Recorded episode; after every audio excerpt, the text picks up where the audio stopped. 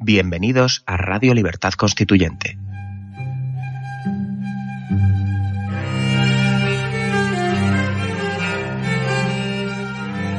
Están escuchando Radio Libertad Constituyente con don Antonio García Trevijano.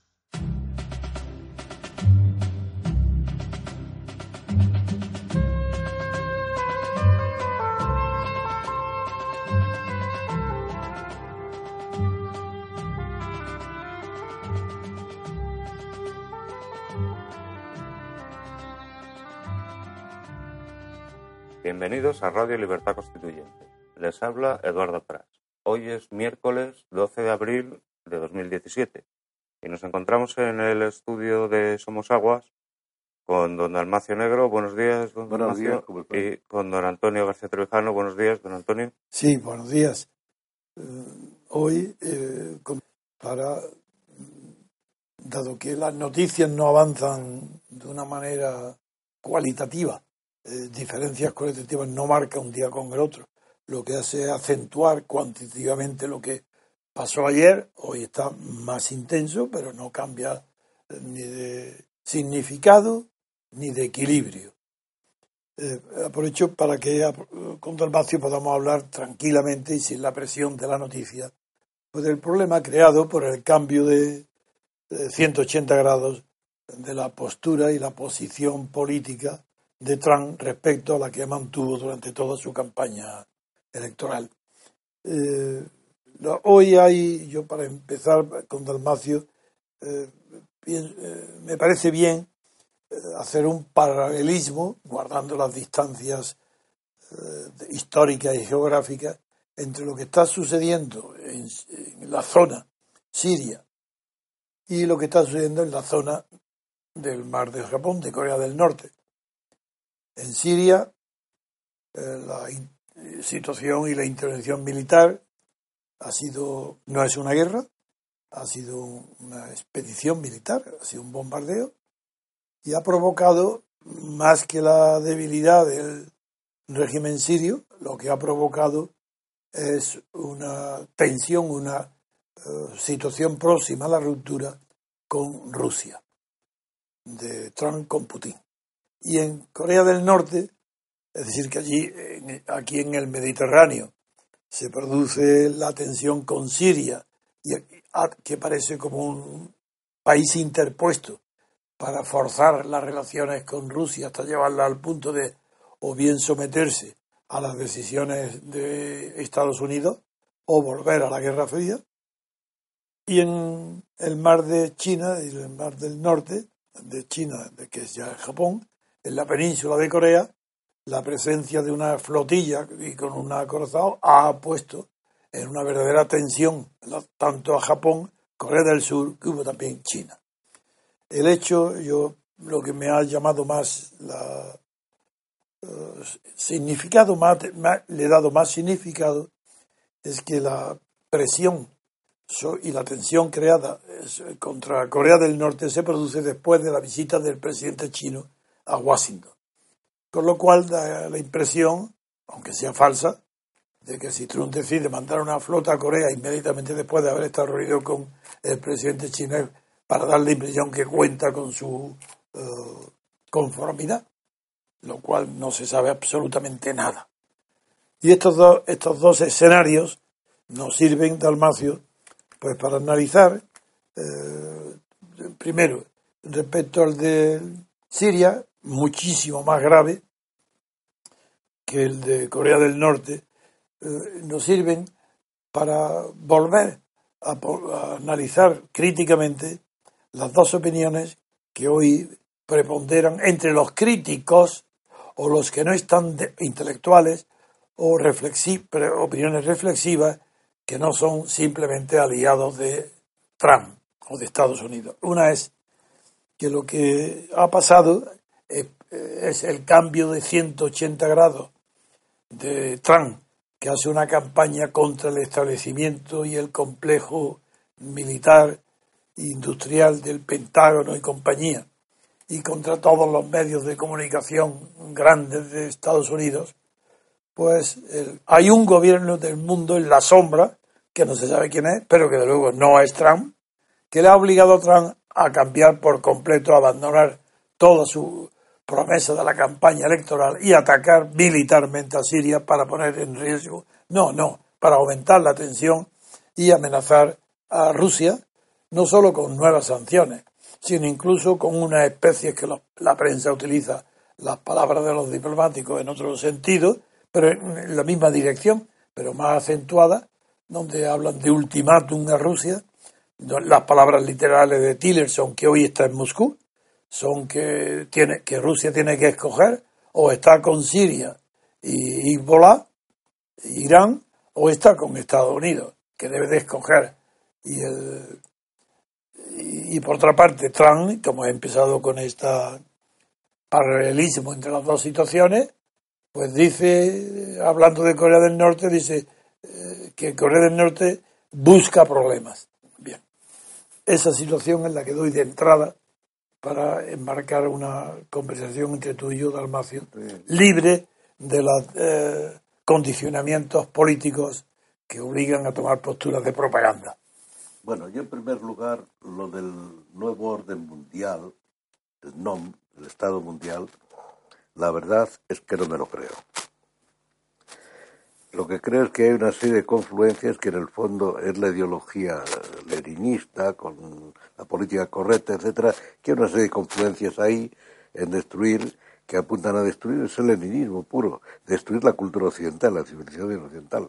Pero creo que eso viene por vías ideológicas. ¿Pero por qué dice el leninismo destruir la cultura occidental si Lenin inicia la revolución defendiendo a la política de Holanda, de Pedro el Grande, de la industria, de Occidente, de si, Lenin no No, no, pero Lenin eh, es eh, siembra el odio a la cultura ah. occidental que viene de la eslavofilia.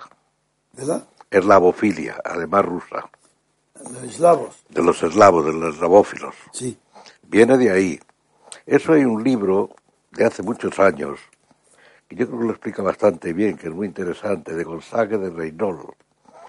Hay que leerlo con un poco de cuidado porque él era, eh, en primer lugar está escrito en el año 40, 49, eh, publicado, el año 49, en plena Guerra Fría, etcétera, etcétera.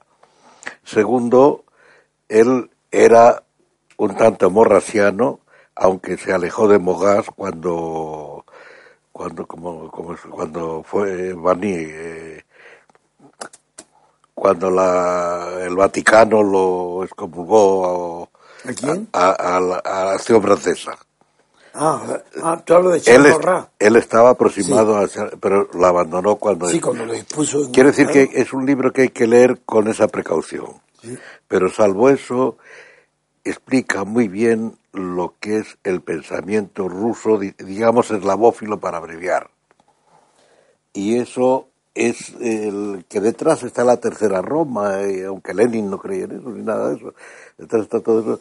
Y es la idea, si eso hay textos muy claros, que hay que cambiar la cultura occidental, hay que resaltar la Revolución Francesa, él, él es un jacobino, él parte también del año cero de la Revolución Francesa, él admira a los jacobinos, a Robespierre, él se considera casi, Lenin casi el alter ego de Robespierre. Pero todo eso es occidente, todo eso es occidental. Occidental, sí. Ah, bueno. Plenamente occidental. Claro, pero lo que.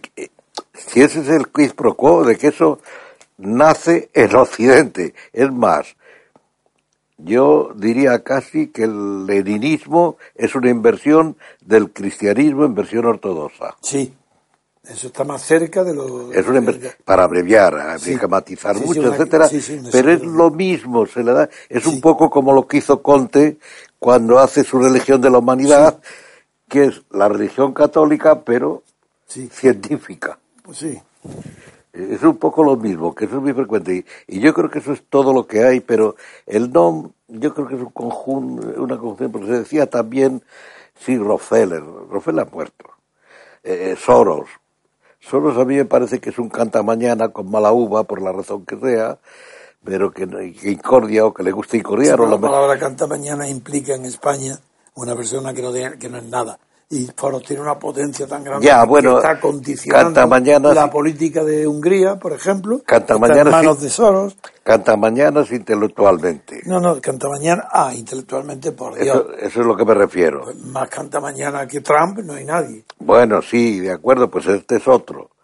Hombre, Eh, Trump, no es que ahora esté diciendo lo contrario que dije antes, jamás estoy diciendo lo mismo. A mí Trump no me gusta ni me gustó nunca en su forma. Y él presume de no haber terminado jamás un libro, que no ha leído un solo libro entero en su vida. Y presume de ello Trump. Bueno, es que depende de los libros que escogiera, porque, Bueno, pues bien. porque yo también hay libros que no, que soy capaz ni pa- de pasar de la página Sí, 25. pero cuando dice que no ha pasado por de un ejemplo, libro, por eh, ejemplo están, los de Rolls. están todos, incluidos todos los libros. Por tanto, quiere decir que no ha leído un Ya, solo bueno, libro ya, ya. bueno en su vida. Pero, pero, pero, ¿quién es, eh, es el no? Soros quiero decir que no, eh, será eh, a lo mejor un millonario, multimillonario que lo es, que está aburrido y que quiere incordiar.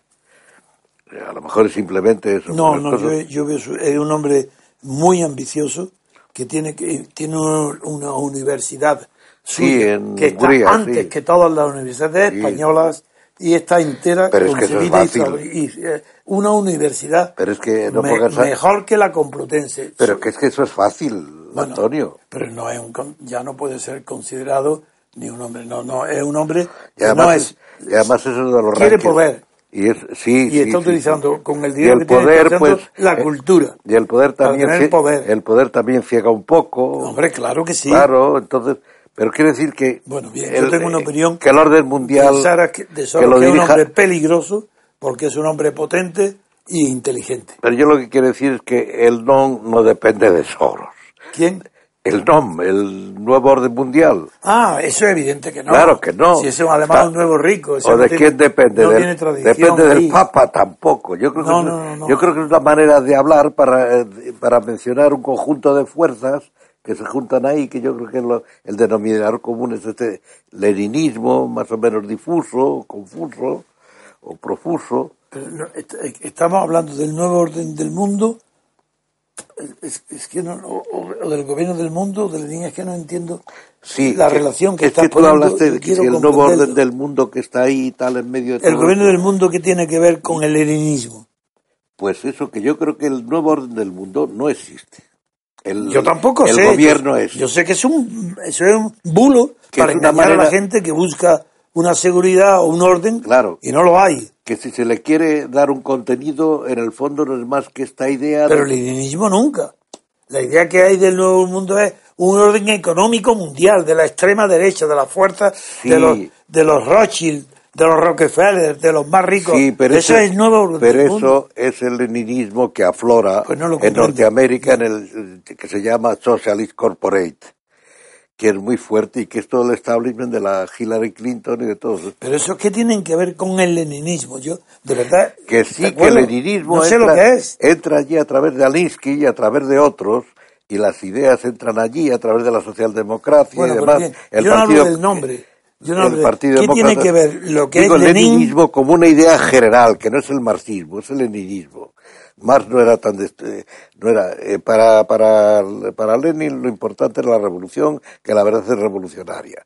Esa es la clave un poco del pensamiento de Lenin, que es fanático de la revolución. Quiero decir en ese sentido, y lo que significa todo la URSS, que la URSS no ha muerto, ha muerto, pero que siguen ahí vigentes muchas ideas a través de la socialdemocracia, a través de todo esto, y como es la primera que empezó una revolución que pretendía cambiar eh, el mundo, cambiar, completar la revolución francesa, Eso sí, Claro. pero, pero qué, es que lo que no entiendo es qué tiene que ver con el gobierno del mundo, es que no lo veo.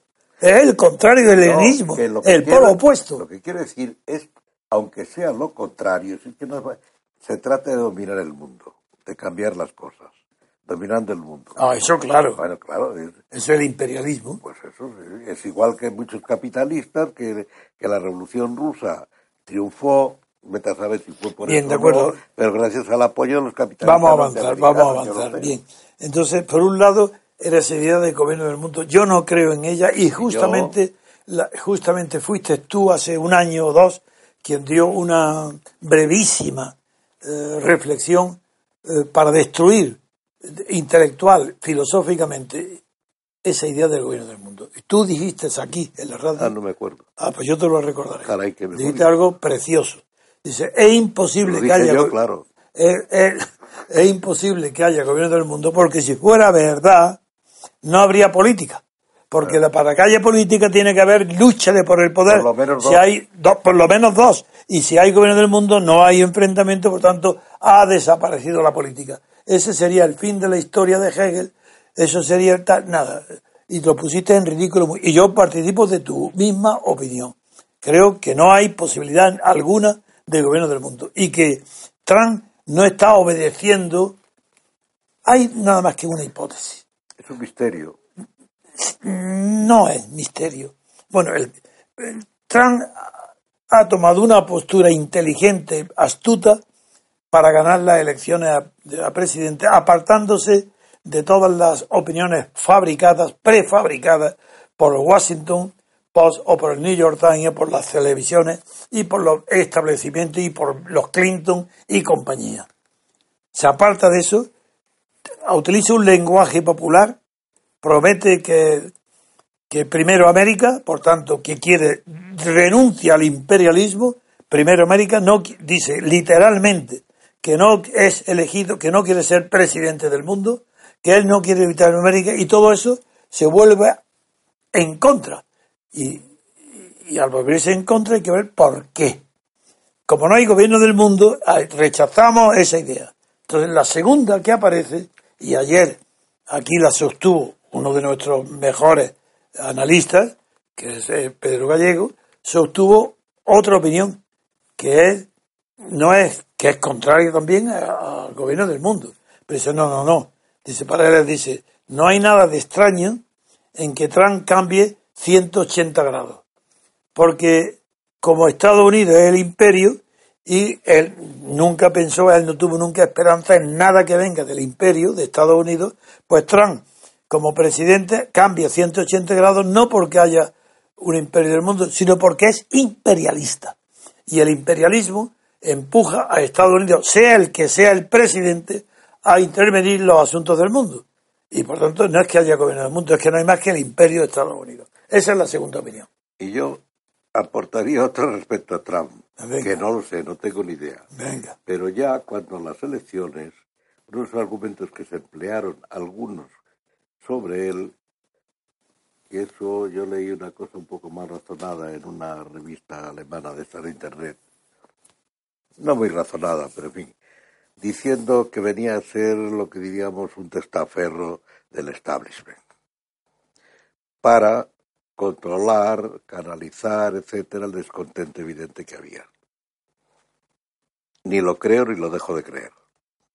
No, Lo yo digo. sí, dejo de creerlo. Porque una cosa es testaferro y otra cosa es un pretexto, una distracción, una desviación. El, el testaferro, como es una palabra jurídica, Sí, bueno, en sentido jurídico eso, exacto no. eso no lo es. No. Ahora bien, El sentido que, corriente que de le la viene palabra. bien a un sistema decadente, como es eh, a un sistema capitalista que está en una crisis enorme, no por la, eh, desde el punto de vista económico, sino desde el punto de vista político. Y lo que es el, no solo por el orden mundial, sino por el calentamiento, por tantas cosas planteadas que no están resueltas, ni se sabe seguro eh, cómo pueden ser resueltas, se ha producido una crisis de seguridad en los valores, que es distinto, en los valores morales de Occidente.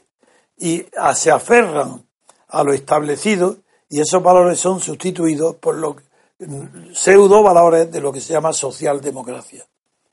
Como la socialdemocracia es falsa, es todo falso, eh, es un como sí, pero no como Weichinger en el año 1911 estableció en su famoso libro de filosofía del como sí, sino un como sí lleno, lleno de hipocresías, de- pero hipocresías que no engañan ni a un niño. La social, claro, pero es que no engañan a nadie. Entonces ya no es el como sí, porque la filosofía alemana de Weisinger es muy profunda. Eso era una explicación casi del mundo. De manera puritana, Y no es que de ninguna manera. del que Norteamérica es puritana. En Norteamérica sí. Bueno, pues siguiendo este razonamiento, eh, la explicación que hay que darle si no, si no es el, si fuera el imperialismo Entonces, ¿qué razón hay para que China, Rusia, Japón, eh, Europa misma, España, no digamos, pretendan llegar a metas que el imperialismo no tolera? Eso, entonces es que el mundo, si, solamente, si todo se reduce a que lo que ha hecho Trump es interpretar la necesidad histórica del imperialismo yanqui, entonces apaga y vámonos. Cerremos universidades, cerremos investigación, cerremos nuestro pensamiento. El mundo ha terminado, ha acabado. No es el fin de la historia porque haya, haya un gobierno del mundo, sino porque hay imperialismo americano, desaparece el imperialismo opuesto, que era el de Stalin, y el sucesor, que no fue de ninguna manera leninista, es el stalinismo, que es cosa muy distinta del leninismo. Bien, pues entonces ya está, ha terminado. Para mí, la explicación que reduce el tema a la necesidad del imperio yanqui de continuar su obra imperialista es la misma en consecuencias prácticas que decir que el cambio de Trump es debido a que se lo han impuesto el gobierno del mundo. Que se lo imponga un gobierno del mundo inexistente o que se lo imponga la tendencia imperialista de Estados Unidos, para mí son fenómenos necesarios, explicaciones de necesidad que excluyen toda posibilidad de libertad en el mundo. Y por tanto rechazo a las dos. Como estamos especulando, porque no se Sí, especulación, claro, desde luego. Hay otra variante y es que nadie ha visto, porque eh, se dice seriamente que todas las fotografías que han exhibido, el, aeródromo ese bombardeado funcionó al día siguiente. ¿Quién? El aeródromo bombardeado o atacado por Estados Unidos. Ah, sí. Funcionó al día siguiente. Ah, ese no lo destruyó. Fue, ¿Qué ha pasado allí? ¿Salen fotografías de niños no sé qué? No, eso se sabe ya. Pero eso sí hay una explicación. No, no, pero es que incluso eso lo dice el propio. Debe ser montaje. No, pues que lo dicen los propios americanos, los propios. Dice, ha sido una acción limitada a propósito para no provocar a Rusia y que a Rusia fue avisado una hora y media antes para que no hubiera bajas ninguna y que fue una acción limitada con, con, con lanzar... entonces demostrar que desde antes de Grecia, porque yo he visto un mapa de donde lanzaron los misiles y es más o menos en la línea de Roma perpendicular para, no, perdón, de, diríamos de Venecia perpendicular para abajo, para demostrar que desde ahí han acertado, solo ha fallado un Tom Hawk, ¿cómo se llama? Ah, han fallado varios. Solo ha fallado uno de 60. Varios, varios, no, no, han fallado varios. Bueno, yo he leído que uno, no, no. Treinta y tantos. Es igual, da lo mismo. Bueno, bueno, bien. Pero que han acertado el sitio, que es una comedia entre Rusia. No, eso no, eso está excluido. Eso está excluido, hombre, si no, si va hoy, si le están diciendo que tiene que elegir, lo están poniendo en ridículo ante el mundo a Putin y a Rusia, está excluido la comedia. ¿Cómo, cómo Putin va a aceptar ahora que vengan a ponerle decir, usted elige o está con ellos o está contra mí? ¿Qué es esto? Eso no, eso no es, eso sucede nada más que en periodo de tensión. ¿Por qué el empeño de quitar a Al-Assad? ¿Quién? ¿Estados Unidos? quien sea. Mira, en primer lugar aquí hay un fracaso rotundo de Obama cuando le... Sí, con Gaddafi, con todos esos. No, no, no, Estoy, estoy respondiendo a tu pregunta. Al Assad, el Assad tiene armas químicas, tenía. Y Obama pone toda la, armada en el Mediterráneo, los buques, para lanzar y destruir toda la potencia de Assad. Y estaba ya un plazo de 24 horas. Y en 24 horas el ministro de Asuntos Exteriores de Putin, coge una palabra, le pregunta al Assad, hombre, si entrega el arma química, eh, se, acabaría el bombardeo, estaría dispuesto a dice, hombre, claro. Y cogió la palabra en el acto, el ministro, y con una rapidez enorme, en menos de 24 horas, convence a Putin, Putin lo coge también, se lo comunican con Obama y Obama se retira haciendo el ridículo mundial ante su propia opinión, habiendo avanzado 24 horas. Eso hoy está presente hoy está presente en que Trump ha querido ahí atacar a Obama, ponerlo en ridículo a Obama y decir yo ataco. Tú no atacas, yo ataco. Eso, puede ser. No, pero es que las explicaciones psicológicas a mí no me gustan, porque no avanzamos nada en el entendimiento de los acontecimientos.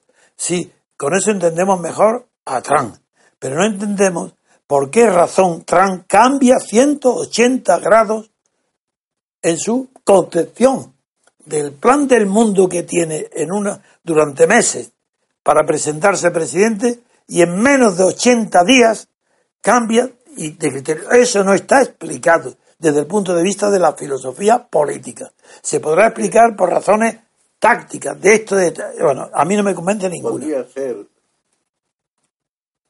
para hacer ver quién es objetivo cuando ataque a ISIS.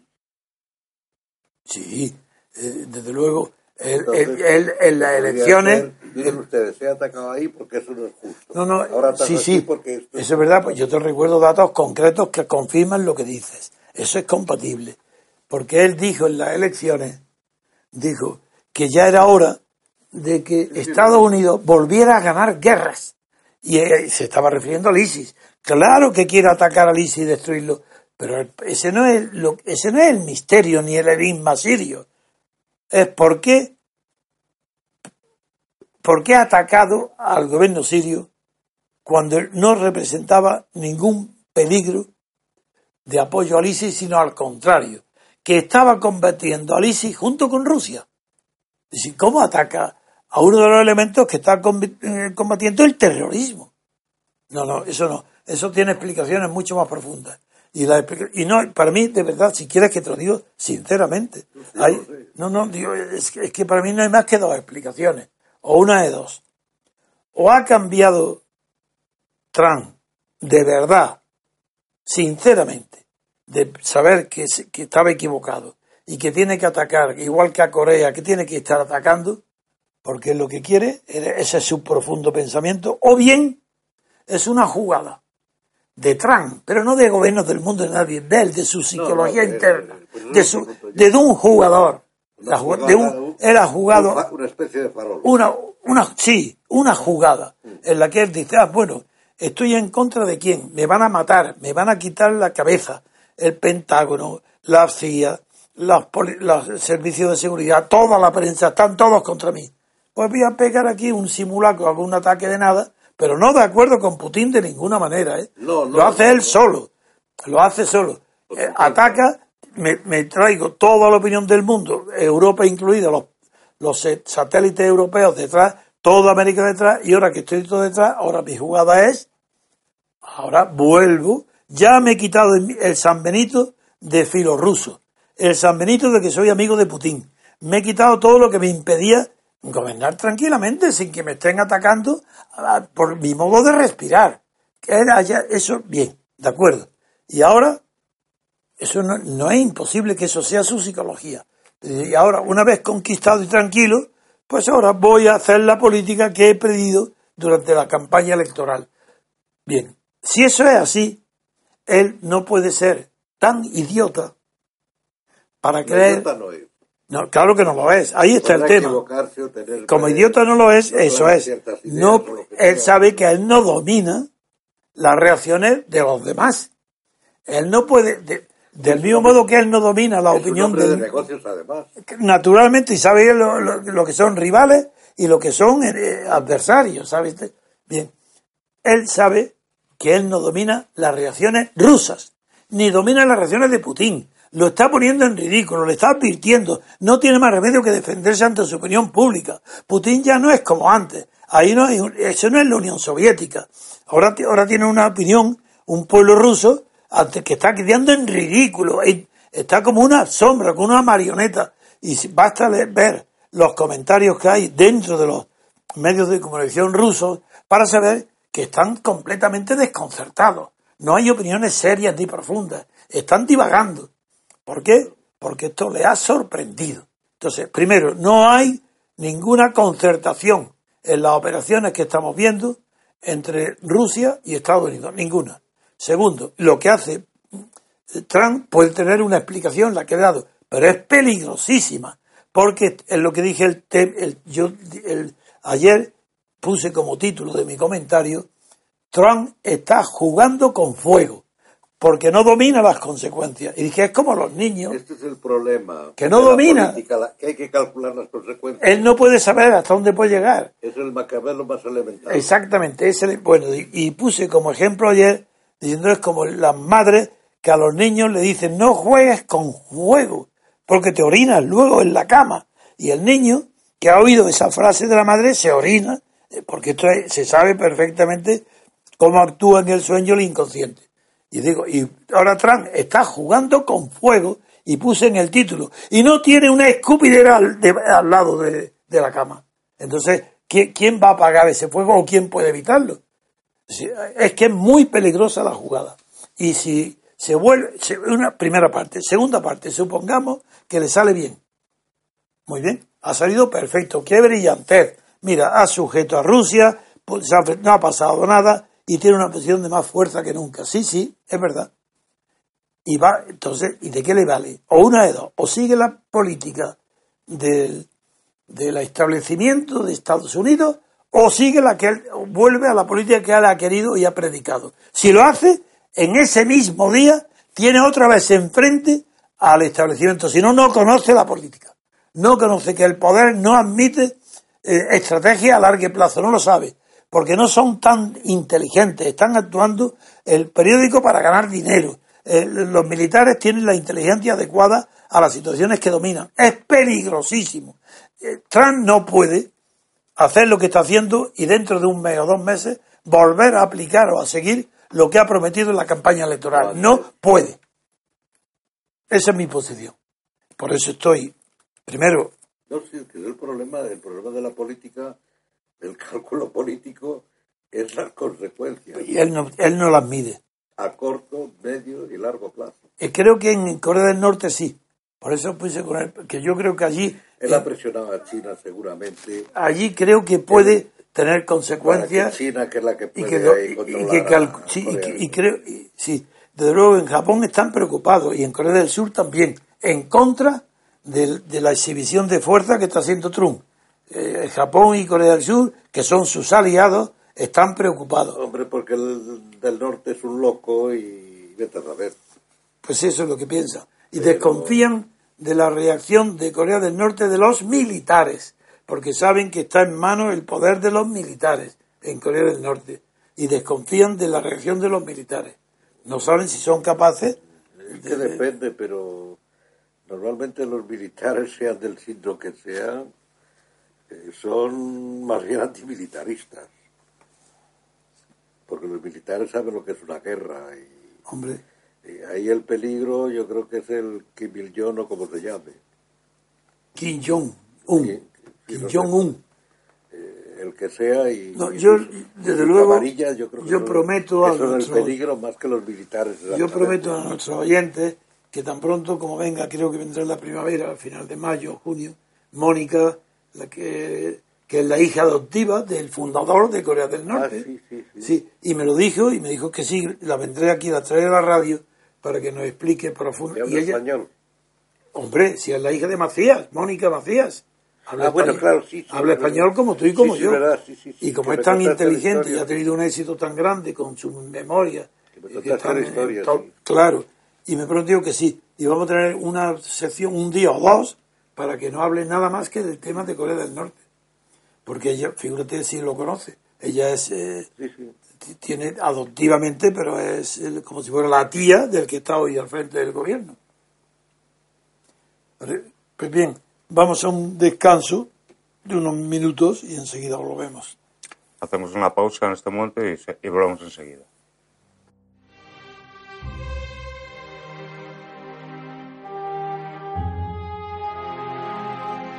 Queridos oyentes, además de nuestro buzón arroba diariorc.com, ahora podéis hacernos llegar vuestras preguntas para Antonio García Trevijano enviando un mensaje de voz a nuestro WhatsApp en el número 605 02 3473. Repetimos, 605 02 3473. Es importante que seáis breves y concisos para poder atender todas vuestras preguntas. Utilizad esta vía solo para mensajes de audio, puesto que ni texto ni vídeos serán atendidos. Continuamos el programa haciendo la palabra de Antonio. Sí. Mm, para, como una gimnasia mental y moral que nos permita tomar distancias de lo que estamos observando, que es la injusticia, la inmoralidad, el hambre, el deseo de poder, las guerras y lo que acabamos de hablar en la primera parte, eh, el dominio de unas naciones sobre otras, de unos hombres sobre otros, de los ricos sobre los pobres, etcétera, para huir y tomar un descanso.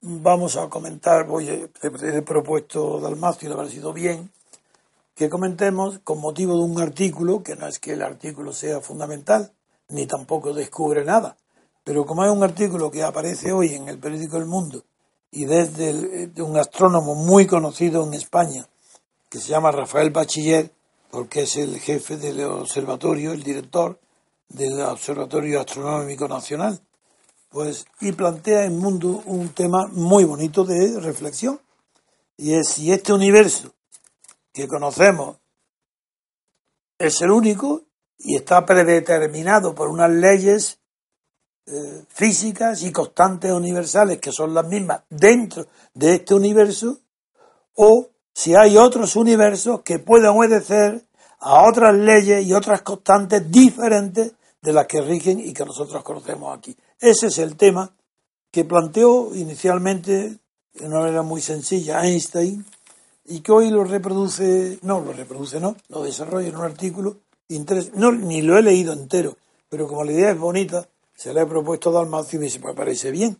yo antes de empezar, y como siempre hago para que la discusión sea inteligible, lo que quiero decir es que el descubrimiento de la ciencia que ha permitido la comprensión hasta ahora, la que tenemos del universo actual, no solo de la Tierra, sino del universo, estrellas, soles, todo, ha sido el, instrumento que la mente ha tenido para ello ha sido la matemática. Y eso es lo que reconocen estos astrónomos.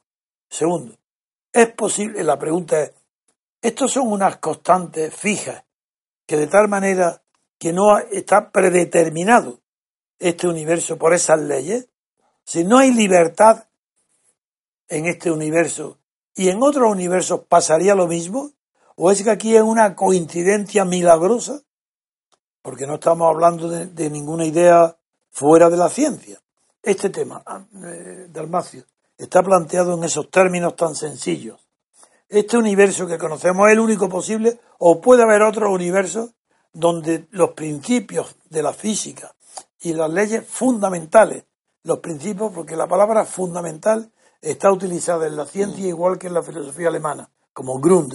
Es decir, existen otros fundamentos. El pilar. Eso es.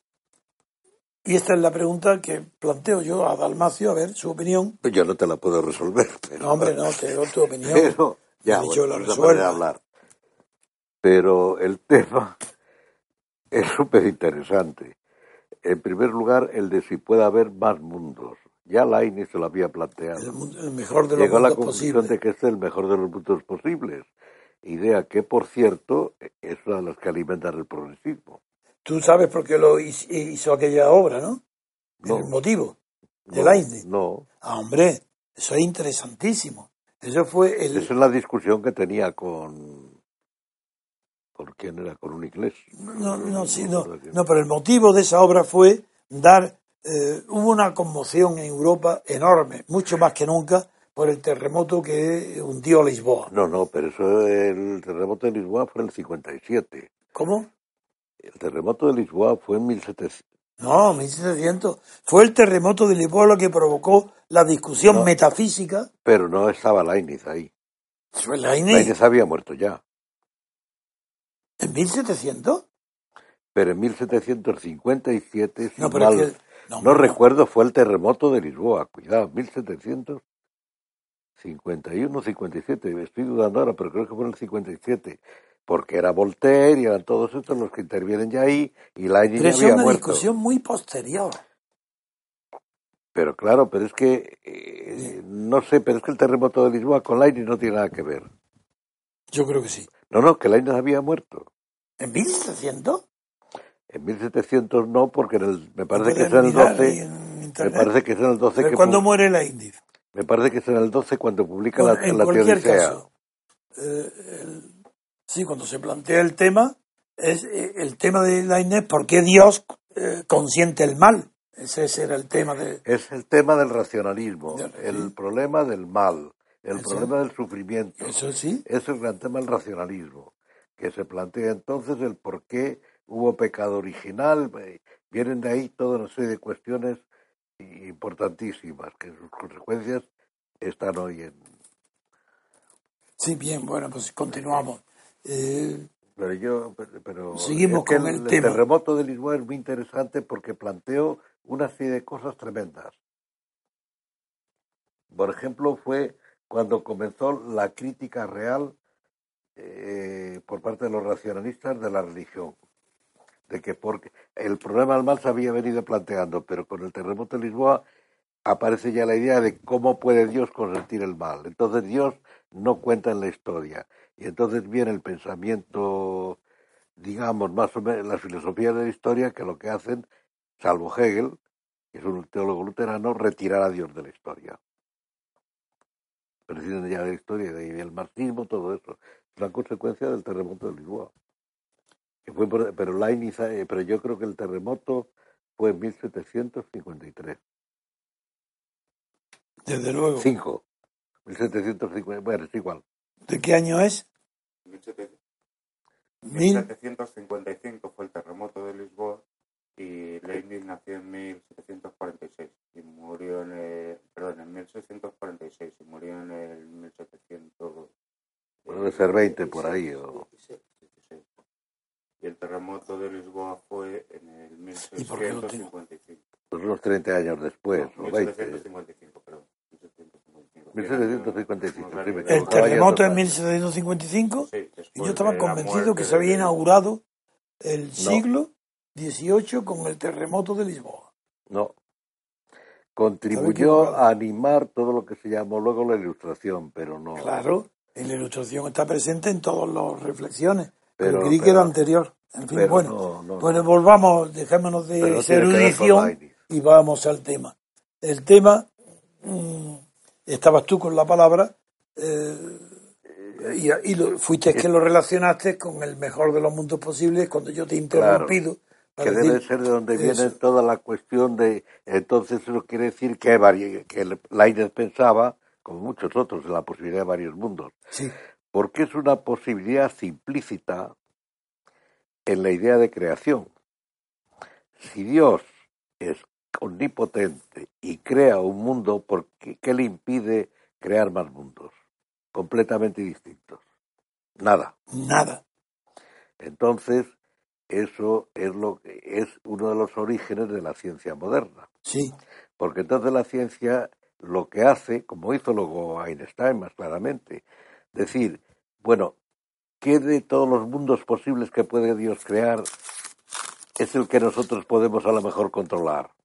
Tú hablas de Dios El nuestro, el que conocemos. y, y la ciencia, el planteamiento de Einstein no tiene relación con lo que tú has dicho, que es correcto en teología, sino que dentro del No. terreno científico, la ciencia permite eh, intuir, admite que puede haber otros mundos Ah, bueno, claro. donde rijan. No, yo estoy diciendo de dónde Eso viene, es, de dónde viene es. la ciencia. Exacto. que la ciencia entonces es, Newton, por ejemplo, se pasó toda su vida, más que pensando en la física y todo eso, en estudiar la Biblia, porque Sí. estaba empeñado en que allí estaban las leyes de la naturaleza, Sí, que se podían descubrir allí. sí, Y, y quiero decir que es ese pensamiento teológico, la posibilidad de Dios de crear, que luego eso se va a complicar, y en el fondo la ciencia moderna se va a basar en la teología de la potencia ordinata Dei. La distinción entre la potencia absoluta Dei, que es una idea de Dulce, Dulce Scotto que hay un, ya antes habló de ello, pero no recuerdo quién era. Y entonces Dulce Scotto habló de que en Dios hay dos potencias, la potencia absoluta de Dei, habla de Don Scotto. Dulce Scotto, Sí, la potencia absoluta Dei, que Dios puede hacer porque él todo lo que previene de la voluntad sobre la razón.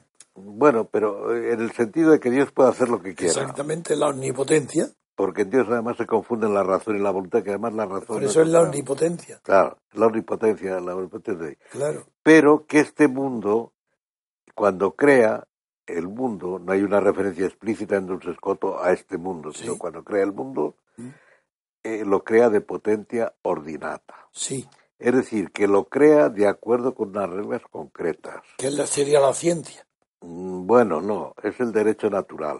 Porque no se, Bueno, inter- claro, claro no que es el derecho natural. porque no se interesaban no se por eso. por otra La cosa. ciencia, pero que digo, realidad, sería lo que hoy dice Einstein de la ciencia. es que la ciencia es cuando en el mundo moderno eh, ya eh, se deja de prestar atención al derecho natural, recurre a las relaciones humanas, al orden humano, y se empieza a pensar en el orden de la naturaleza, cuando Descartes quiere descubrir el método para dominar la naturaleza como derivación del derecho natural. Sí. Porque la- las leyes científicas no son más, pues, eh, históricamente, que derivación de las leyes del derecho natural, pero aplicadas a la naturaleza en vez de a la vida humana. Y, y de ahí viene todo el tigla- eh, todo eso. Y entonces, la- pero la ciencia, concretamente, a diferencia de la filosofía, porque es una cosa los problemas filosóficos. Es decir, la filosofía lo que busca, lo dice Descartes, es la certeza. Es verdad que hay un poco ahí de, de confusión, que él mismo nos aclara, la certeza, no la verdad. Porque la ciencia persigue la certeza.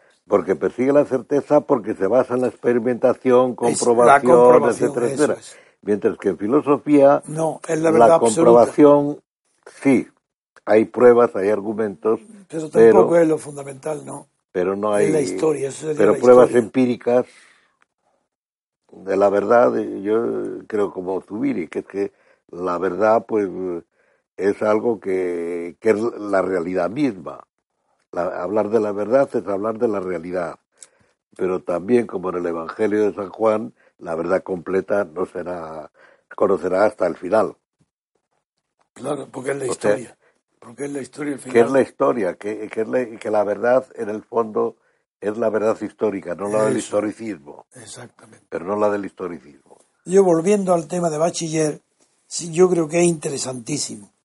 Eh, porque, No, no, el, el tema es interesantísimo, es sí, porque intelectualmente. él lo plantea muy bien de una manera sencilla, pero es una excitación que yo la recuerdo haberla tenido, haberla experimentado yo en otra dimensión, y es como el lenguaje es la lógica, mejor que el lenguaje, la lógica, la gramática, como es una adquisición del cerebro, mm, es posible construir una verdad fuera de las reglas gramaticales que tenemos. No, Ese es otro tema, pero yo ese sí que lo he estudiado.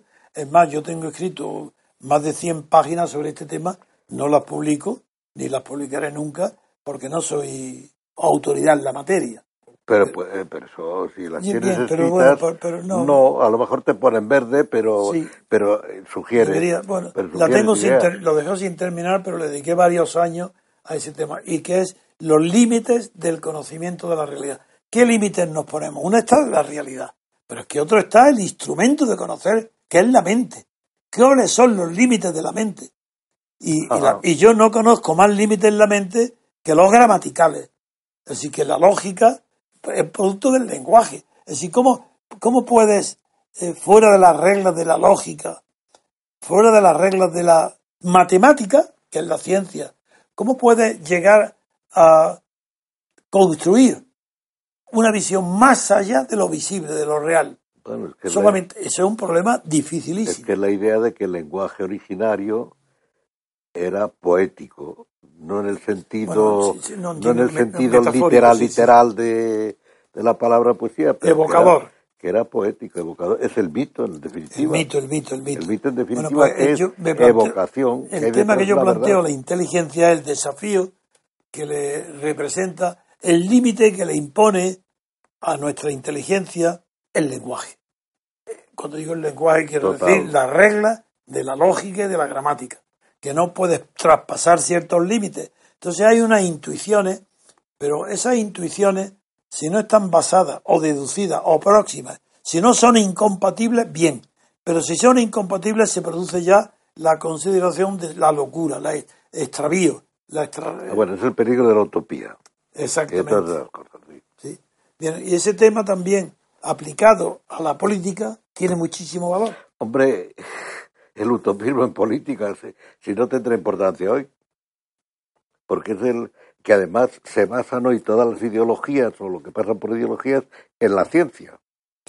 Entonces pretenden el feminismo o la ideología de género, eh, el animalismo, todas estas cosas se basan en unas interpretaciones pseudocientíficas completamente. Para, para, descubrir y responder a esto, lo que he tenido como ejemplo nunca han sido. Sí, Bertrand Russell le dedica mm, unas 30 páginas a este tema. El, autor de la paradoja de Russell, que para demostrar que paradójicamente, como era 2 y 2 son igual a 5. Yo conozco muy bien, y otro filósofo, filósofo que se llama Bohr, con W también. Y Bertrand Russell son los únicos que yo conozco que han abordado este tema, yo lo estudié bien.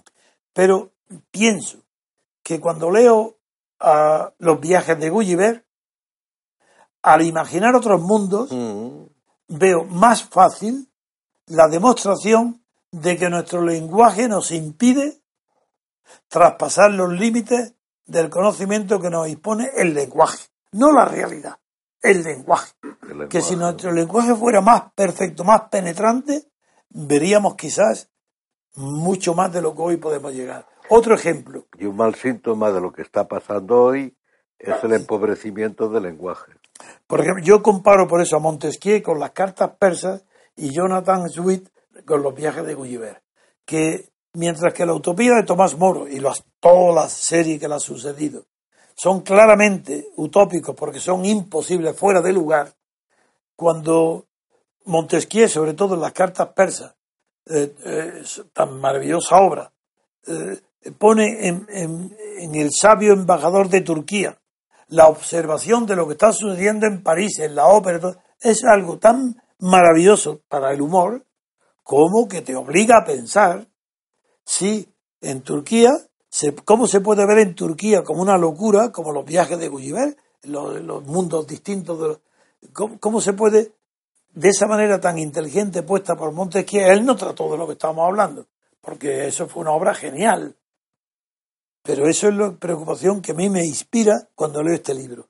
Cuando leo. El artículo. Cuando, veo, he leído, no lo he leído, cuando he, visto el tema, digo, bueno, es que es más profundo que los mundos posibles, que su figura si es eso, bueno, el lejano, más profundo es, es que nosotros, acaso, para conocer este mundo en el que vivimos, tenemos un instrumento que es el lenguaje. Es que no, es que no puede, dentro de millones de años, tener, haber evolucionado la humanidad de tal forma que nuestro cerebro, el de los humanos que no se sigan, tenga ya una lógica, un lenguaje que le permita ver la realidad con mucho más profundidad que hoy.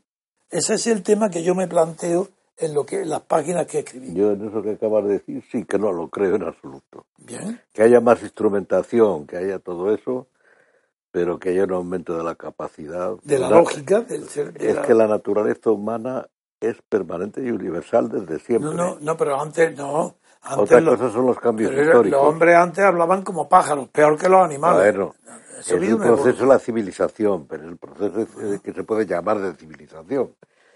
Que a lo mejor no es tal. No, sí, sí, es civilización, está bien llamado. Pero para entenderlo se puede llamar así.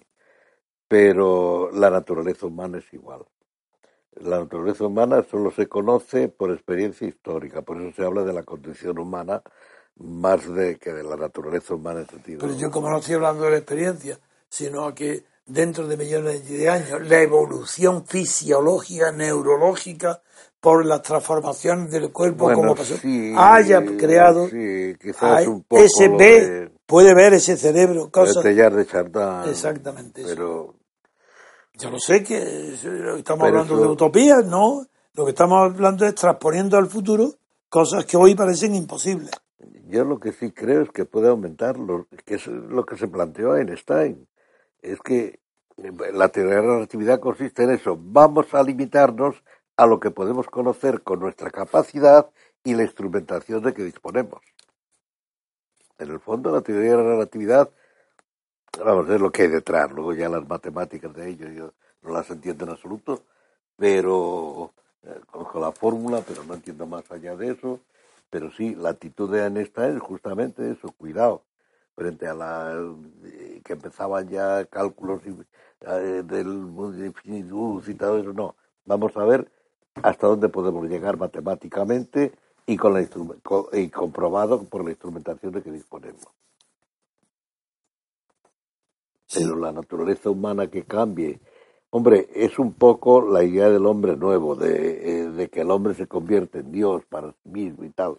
Sí, es que ahí, en la física posterior a Einstein, se elaboró por muchísimos físicos que coincidieron en una teoría que se llama teoría del todo, donde se pretenden eh, que ese fundamento que, antes, que antes he hablado, ese GRUM, explique todo, en todos los aspectos. la matriz universal ya de... Sí, pero, luego, después de eso, hubo otro acuerdo eh, entre grupos de sabios que le llaman el otro, que ya no era la teoría del todo, sino el principio antrópico del hombre, antropos, de la humanidad, que permitía eh, e, que todas las leyes físicas y todos los valores de las constantes de la naturaleza, es decir, el fundamento, el universo y la Tierra, estarían constituidos de una manera en que, en la misma manera en que lo están, para que la aparición del ser humano haya podido ser una realidad. Según esa, según esa teoría antrópica, es que está todo, como si estuviera todo pensado en función del hombre, que se llegara a... Esa eso es paralelo a, una, eh, a la teología. Y esa es la teoría antrópica. Eso, eso es un remedio, la teoría antrópica, de la teología de que quien el, que les puso mejor no, me acuerdo ahora qué teólogo católico o protestante católico pero bueno vale para cristiana. Vale para todo. No me acuerdo quién era el teólogo era un teólogo alemán pero no me acuerdo no sería Kuhn no no es un teólogo no Kuhn no es el de los cómo es lo de los eh, sí, contra quién pero no es ese. Bien. Es eh, un teólogo alemán que no recuerdo, que dice... Porque ah, Karl Barth no sería. No, no, no, es un teólogo católico.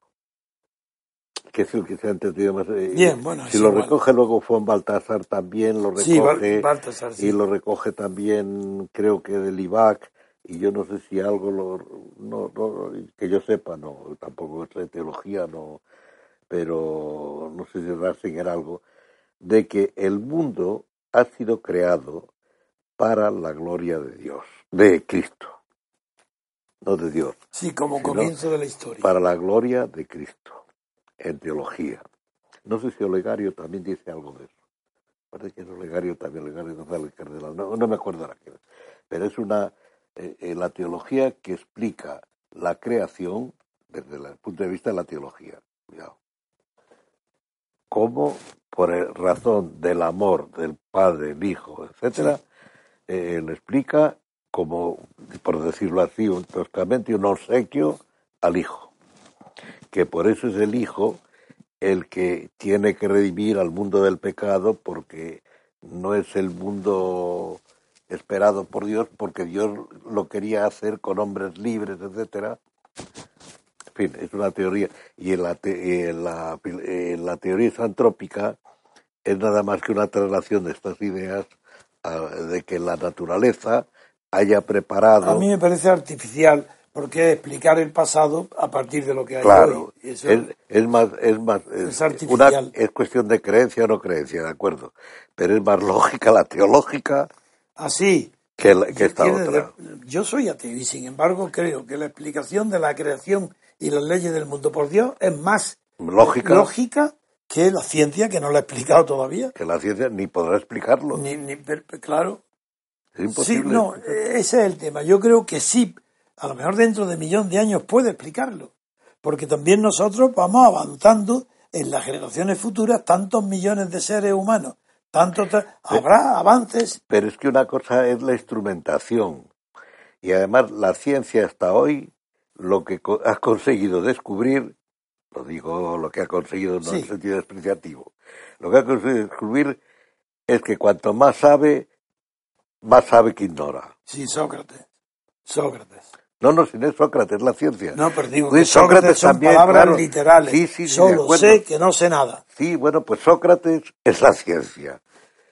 La ciencia, Sí, cuanto sí. más avanza, eh, salvo los, No sé quién lo dijo salvo los porque- mindundis de la ciencia que creen que ya lo saben todo, eh, la ciencia, cuanto más avanza, más se entera o demuestra que se ignora más. que se ignora.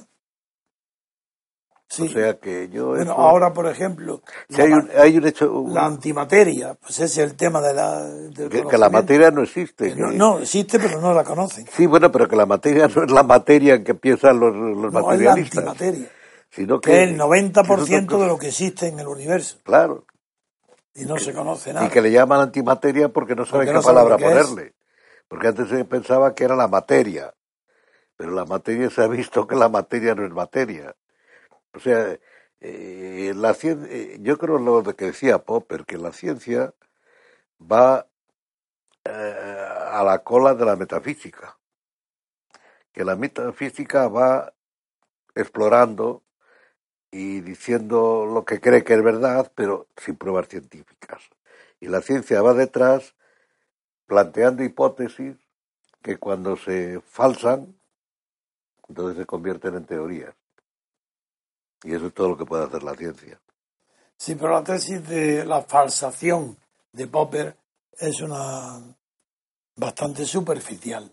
Porque eh, por- él pone el ejemplo, los cisnes son blancos. Y él dice, hasta que se descubra un Sí, día que hay un que pone, cisne sí. negro. Bueno, pero Y se ha no- descubierto que hay cines negros. Pues claro, pero eso En no quiere Australia, decir- por lo visto. Sí, pero eso digo que es muy superficial, porque eso no es prueba ninguna de que una ley de la gravedad, por ejemplo, pues es una hipótesis. Eso está comprobadísimo, eso no hay nada que Bueno, hacer. bueno, bueno, bueno, bueno, que yo he visto o leído algunas cosas de que con lo de los agujeros negros, eso de la gravedad, vamos a dejarlo. Pues No, me pregunte la explicación que no, no, no, pero la- los agujeros negros están basados en una gravedad tan grande que no dejan escapar una luz muy poquita, porque hasta ni la luz puede escapar del agujero negro Pero- por la gravedad, pero por lo visto la densidad. Pero es que la explicación que yo he oído es que no se trata de gravedad, se trata de otra cosa. Que no es la gravedad. la densidad. Pero es que la densidad es como, si- como si toda la gravedad operara atrae, atrae al objeto hasta reducirlo a un- una pelota de ping-pong. Toda la materia del mundo. Pero ¿y por qué la trae? Por la gravedad. La, la gravedad, Pero es que lo- el problema es que no se sabe qué es la gravedad. Se Bueno. sabe que hay unos efectos. Pero con los agujeros negros no me, No, pregu- no, no, no me pregunte, No, la me pregunte detalles porque no, no, te informo, sé. te informo. Yo no soy tampoco, pero sí que con- soy, sí, me, me- me atrae mucho la curiosidad. En la física, las cuatro, eh, las eh, cuatro fuerzas, lo que la gravedad es una de las que es indiscutible. Ahí nadie discute. Entonces lo que se discute es la unidad.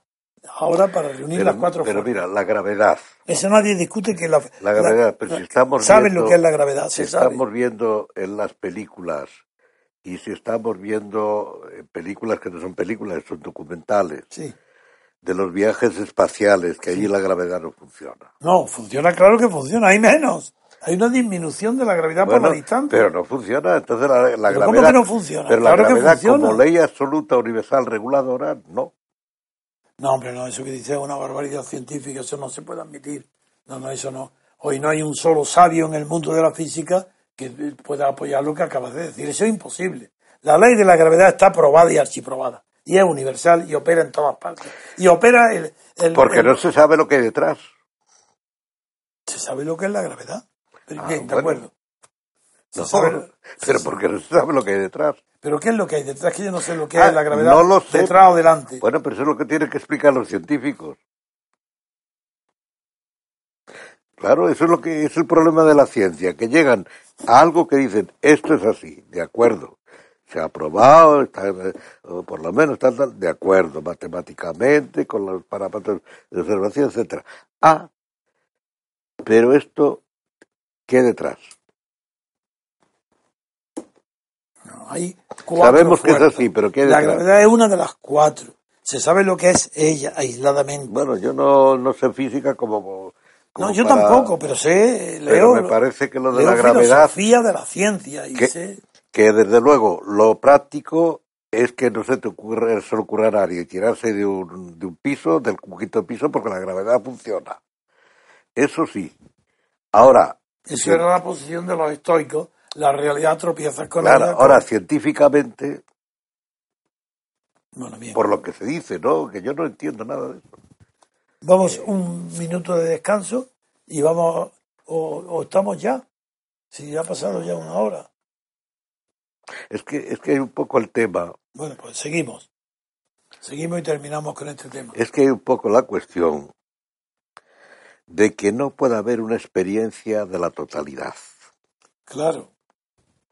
Ese es el problema de la ciencia, de que no puede, no puede, no puede hacer afirmaciones absolutas.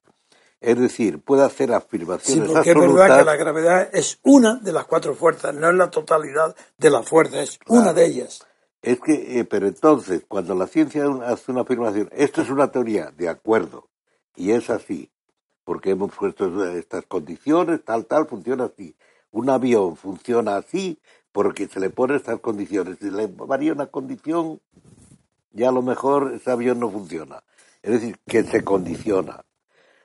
Ahora, lo que hay detrás, ese es el problema, mira, que se va avanzando. sí, el avión tema, empezaba... El tema que he sacado a discusión es porque... No, es que es interesante. No, y que faltaba la discusión, que hoy tiene muchísimo interés, porque el descubrimiento de- en nuestro sistema solar de varios planetas que tienen las mismas condiciones que la Tierra, susceptibles de que haya vida, ha planteado el tema que del que estamos hablando. Es decir, que, que aparte ya de la física eh, inmediata del que, que si es posible o no que el descubrimiento de otros mundos en esos, hoy no, porque estamos dentro del sistema solar, el descubrimiento de otros sistemas fuera de este mundo pudiera tener las mismas leyes y las mismas constantes universales que en el sistema solar, desde luego, y en la galaxia está así, pero es que no conocemos si hay otras galaxias que no están descubiertas, si no hay otro mundo simultáneo o sucesivo. Si mira, la tesis que ahora predomina del Big Bang es que, que no hay seguridad ninguna que el Big Bang ha sido el único. Que antes de ese Big Bang, en la eternidad, en el infinito, que a lo mejor ha habido antes mil Big Bang. Que quién mide el tiempo. Es que has tocado el tema fundamental, Pues ese es, eso es lo que quería yo oír. la eternidad, el tiempo. El tiempo. El tiempo que no es la eternidad. ¿Qué es la eternidad? ¿Qué es lo que hay al final? La nada. Sí. Claro, pero entonces, hay que, lógicamente, hay que pensar, igual que Parménides dice, no sabe que, no, no afirma la nada, pero podemos pensar el ser Sí. y su contrario, La el nada, no sí. ser. Pero eso es- lo sacas de la De cabeza. la cabeza. de la pero cabeza, nada más. Sí. sí. La nada es también un concepto. No, eso Sartre desarrolla esa idea tuya sacando que la nada es un concepto ya humano. Porque, Sí, es un concepto humano, pero no porque dice, por ejemplo, la ausencia, pues no es la nada. Sí, y sin eh, embargo, la ausencia pero- del ser sí es la nada. pero lo que la hace- ausencia de una persona no es la nada. pero lo que hace es desontologizarlo, Sí, Sartre. sí. El concepto nada, pero la nada está implicada en la idea de creación. Sin duda. Dios crea de la nada. Si le quitas la creación, te queda la nada, el nihilismo. Claro. Pero si los místicos, por ejemplo, el problema es que parten de la creación en todas las culturas, es el origen de la las palabra en todas las de religiones. la palabra autor, en la palabra etimológica, el origen de autor el idioma indoeuropeo, hasta que también llega el latín, es el creador de la nada. El, eh, Autor. el autor es el que crea de la nada. Sí, pero de la Hablo, nada. hablo del origen eh, etimológico. lo que pasa es que de la nada solo en el cristianismo. No, no, no, el hindú, No, en, no, en- no, en- en el lenguaje indoeuropeo, no, el indoeuropeo no, el irano, el indoiraní, antes del europeo, significa ya está, yo no recuerdo la voz, la autor, la, el autor, que de donde procede la palabra autoridad, ya está con el mismo significado que el latín autoritas luego. Y está Sí, en el pero la lenguaje- nada, no, la nada no puede estar ahí. No, no, yo hablo de autoridad. La autoridad sí, el autor, el Y, que... y el autor es el que crea de la nada, por ejemplo. Eso, yo- pero yo no estoy hablando de la nada física. No, no, pero de la nada, nada eh, ontológica. Bueno, el latín significa exactamente el que ver crecer la hierba. ¿Quién es autor? La autoridad, el autor es el que ve crecer la hierba. Sí, El latín, en el origen más lejano de, de la palabra, autor. sí, ya, pero... Y deriva de la iraní, que es el que sí, crea de la nada, sí, el sí, de ahí viene- la autoridad. La Y de ahí viene autoridad. autorita, sí, sí. Claro, el que, el que ve más allá y por eso señor. puede legitimar todo. Eso es. Sí, pero yo me estoy refiriendo a la nada, que la nada es un problema que los místicos lo solucionan complicándolo.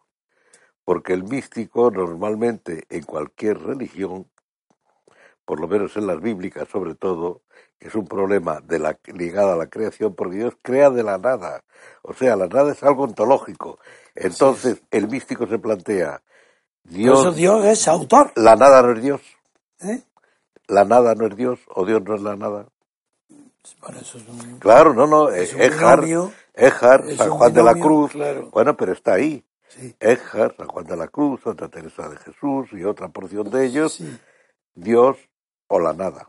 No, pero está, sí. O sea, es un problema eh, metafísico, pero eh, pero que está ahí y que, y que eso Pero en tiene... Erhard, no, yo no Erhard la chispa que le, Sí, bueno, tiene- luego la funke, la chispa, eso. es el alma. eso es el alma. Luego es el alma. es- no pero, es la nada. pero la chispa es una imagen. Sí, Pero bueno, para él, No, cuando pero él está. era existente, pero él cuando él está hablando de Dios y de todo eso, no, para se, los místicos eso es existente. no se sabe si es nada, si es Dios.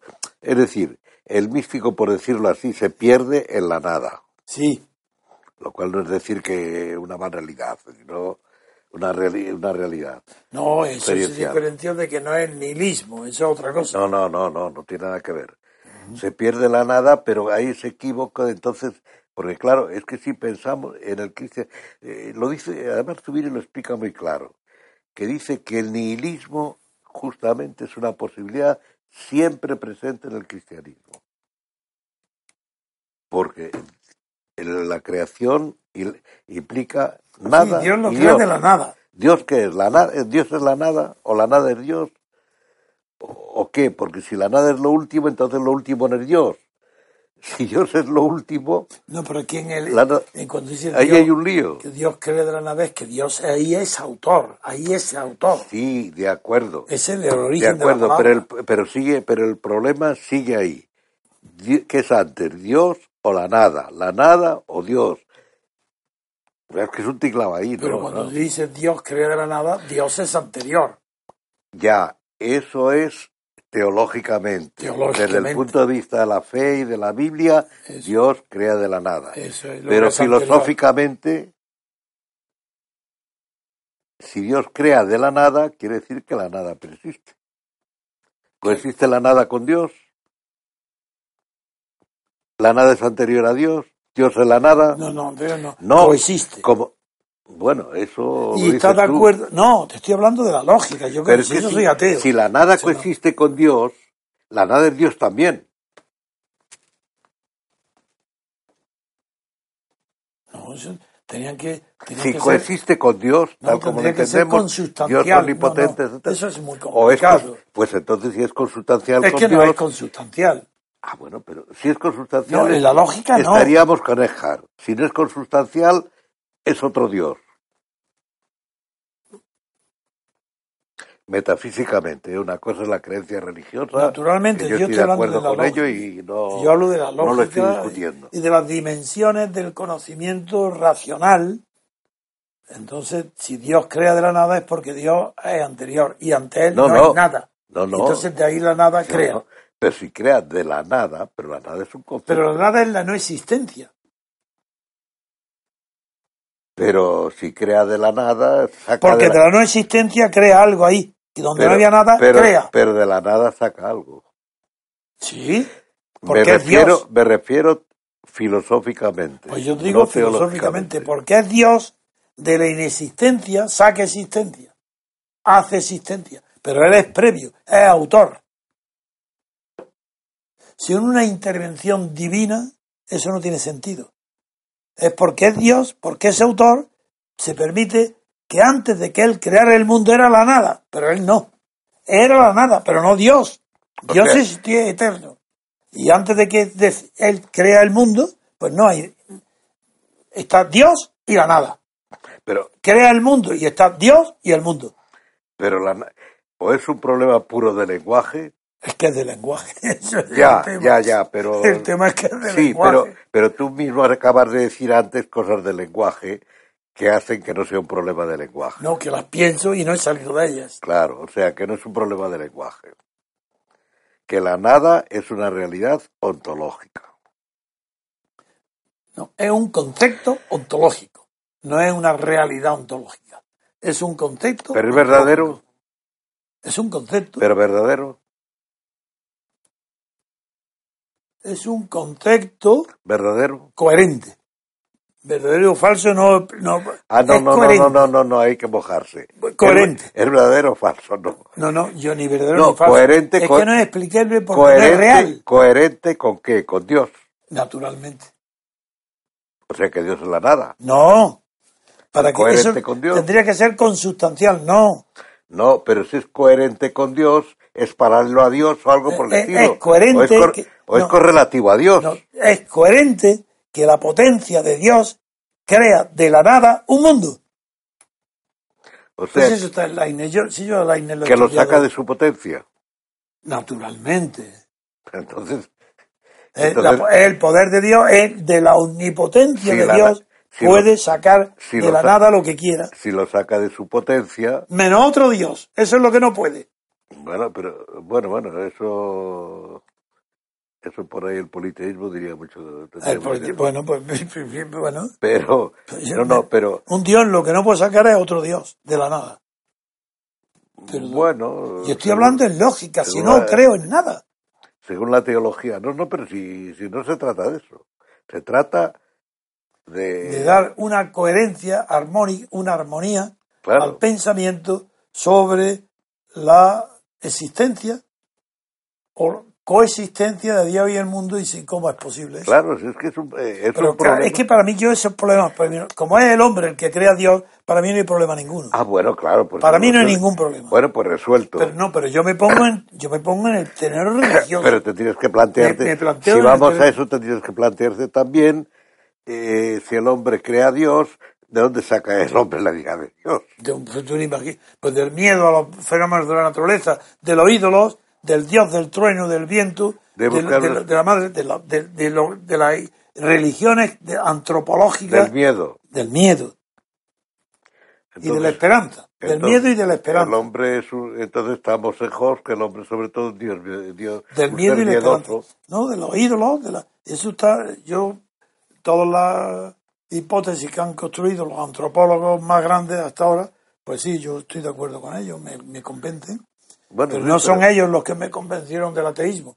El ateísmo el ateísmo para mí no tiene nada que ver con la racionalidad bueno, o no. cuidado que el ateísmo, vas a decir que es cuestión de palabras, No, pero el ateísmo, lo decía Conte muy claro, está dentro del círculo del teísmo. sin duda, Claro, del teísmo. del teísmo. Eso es, Sin creer en Dios sí, no se puede ser ateo. desde luego. Ah, sí, no, sí, es verdad. Que Eso es sí lo admito yo, claro, y está en la historia. El- y la prueba es que el teísmo es casi, casi un paso previo a la universalidad o la grandeza del ateísmo. El Robespierre es de- deísta. no es deísta, cuidado. es deísta. Y, y cuando hace el tributo de la Revolución Francesa a la razón y hace aquella manifestación monstruosa donde acude toda Fran franceses adultos, es deísta, es un culto a la razón como deísta. Es decir, la, la razón es Dios Mm, para Robespierre. mm. Muy bien.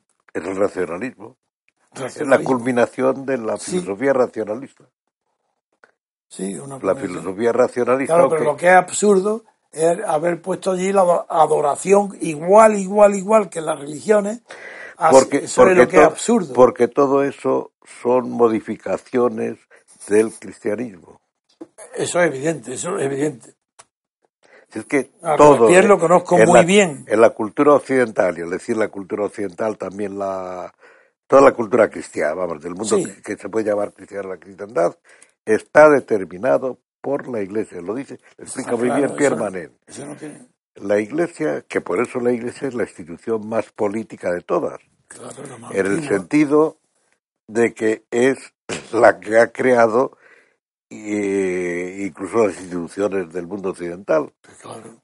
Eh, la sustancia, no me refiero a que se ponga... Que sí, que sí, no, yo no, estoy de no, acuerdo no se trata de... Aunque ella misma no es política. La Iglesia no es En política. cuanto a sus fines, no.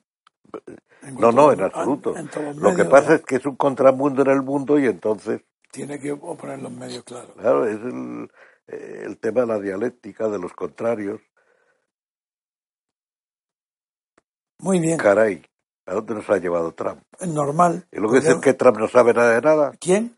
que Trump no sabe nada de No, nada. no, no. Por culpa de Trump estamos hablando de estas No, cosas. estamos por Bachiller, que ha puesto un artículo sobre el, uni- Sí, pero el lanzado universo improbable. El universo, eh, se llama el artículo.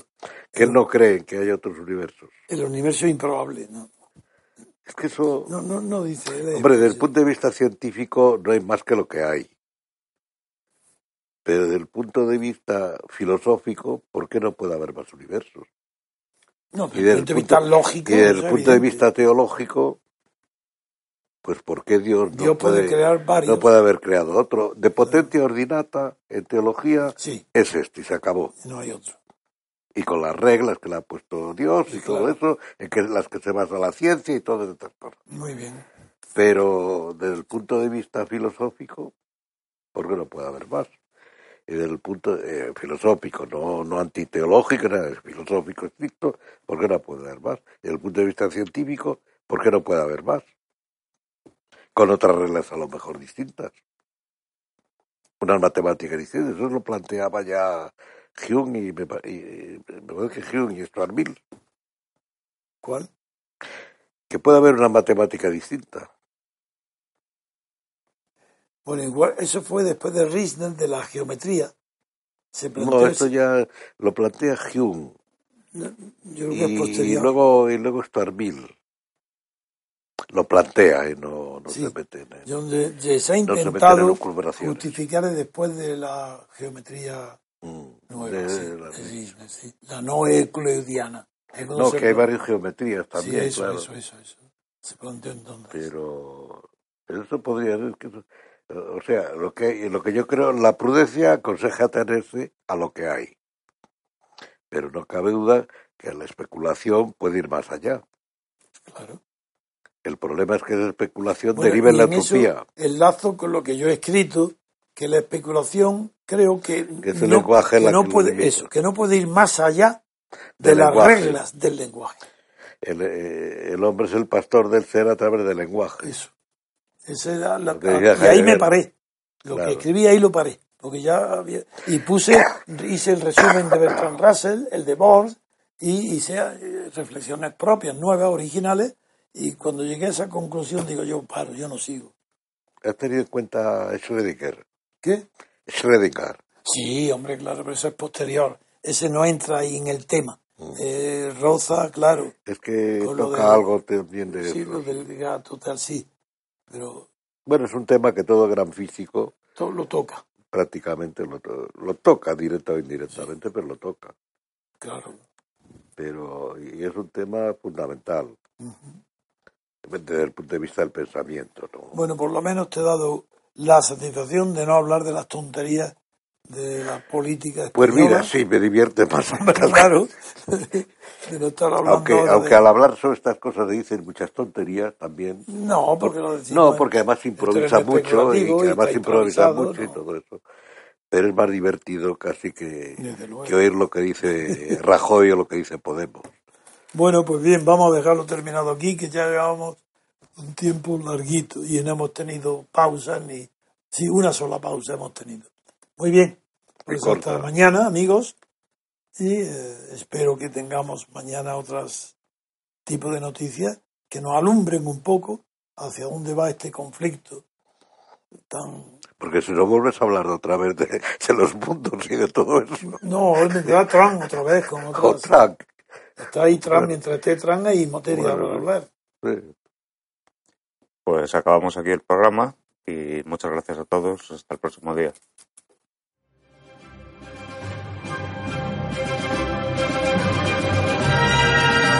Gracias por haber escuchado Radio Libertad Constituyente. No olviden visitar la parrilla de programación en la nueva página web del Movimiento de Ciudadanos hacia la República Constitucional, en la dirección www.mcrc.es.